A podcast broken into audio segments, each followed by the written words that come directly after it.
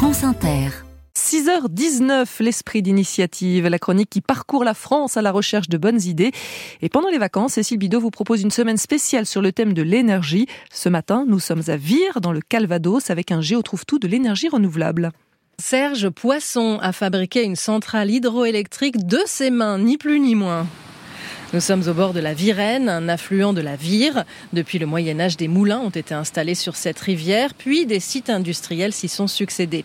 En 2012, il rachète la friche et après des années de bataille administrative, ce retraité d'EDF se lance avec son fils dans des travaux pharaoniques.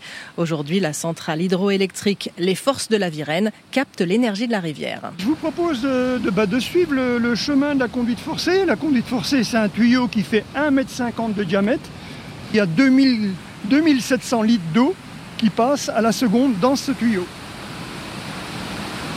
Voilà, on a parcouru 200 mètres et on arrive euh, donc au pied du bâtiment de la centrale. On peut rentrer dans la centrale?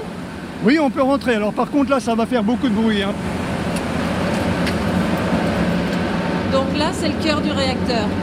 L'énergie de l'eau est transformée en énergie mécanique quand on met en mouvement la roue de la turbine et ensuite, cette énergie mécanique est transformée en énergie électrique. On va continuer la discussion dans un endroit plus calme. Voilà. L'endroit plus calme, c'est un des anciens moulins qui trône toujours au bord de la rivière. Le chantier a duré deux ans et demi, un rêve devenu réalité pour Serge Poisson. Quand on s'appelle Poisson, on ne, peut, on ne peut pas y échapper.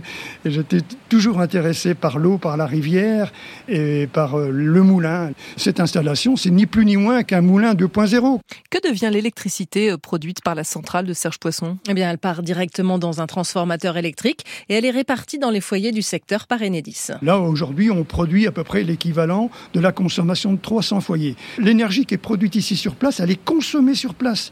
Il n'y a pas de perte de transport. C'est vraiment l'archétype du circuit court. Et Serge espère que son expérience en inspirera d'autres sur d'autres rivières. Si on additionne toutes ces petites microcentrales, ce qu'on appelle la petite hydroélectricité, c'est l'équivalent de la production d'une centrale nucléaire, donc ce n'est loin d'être négligeable.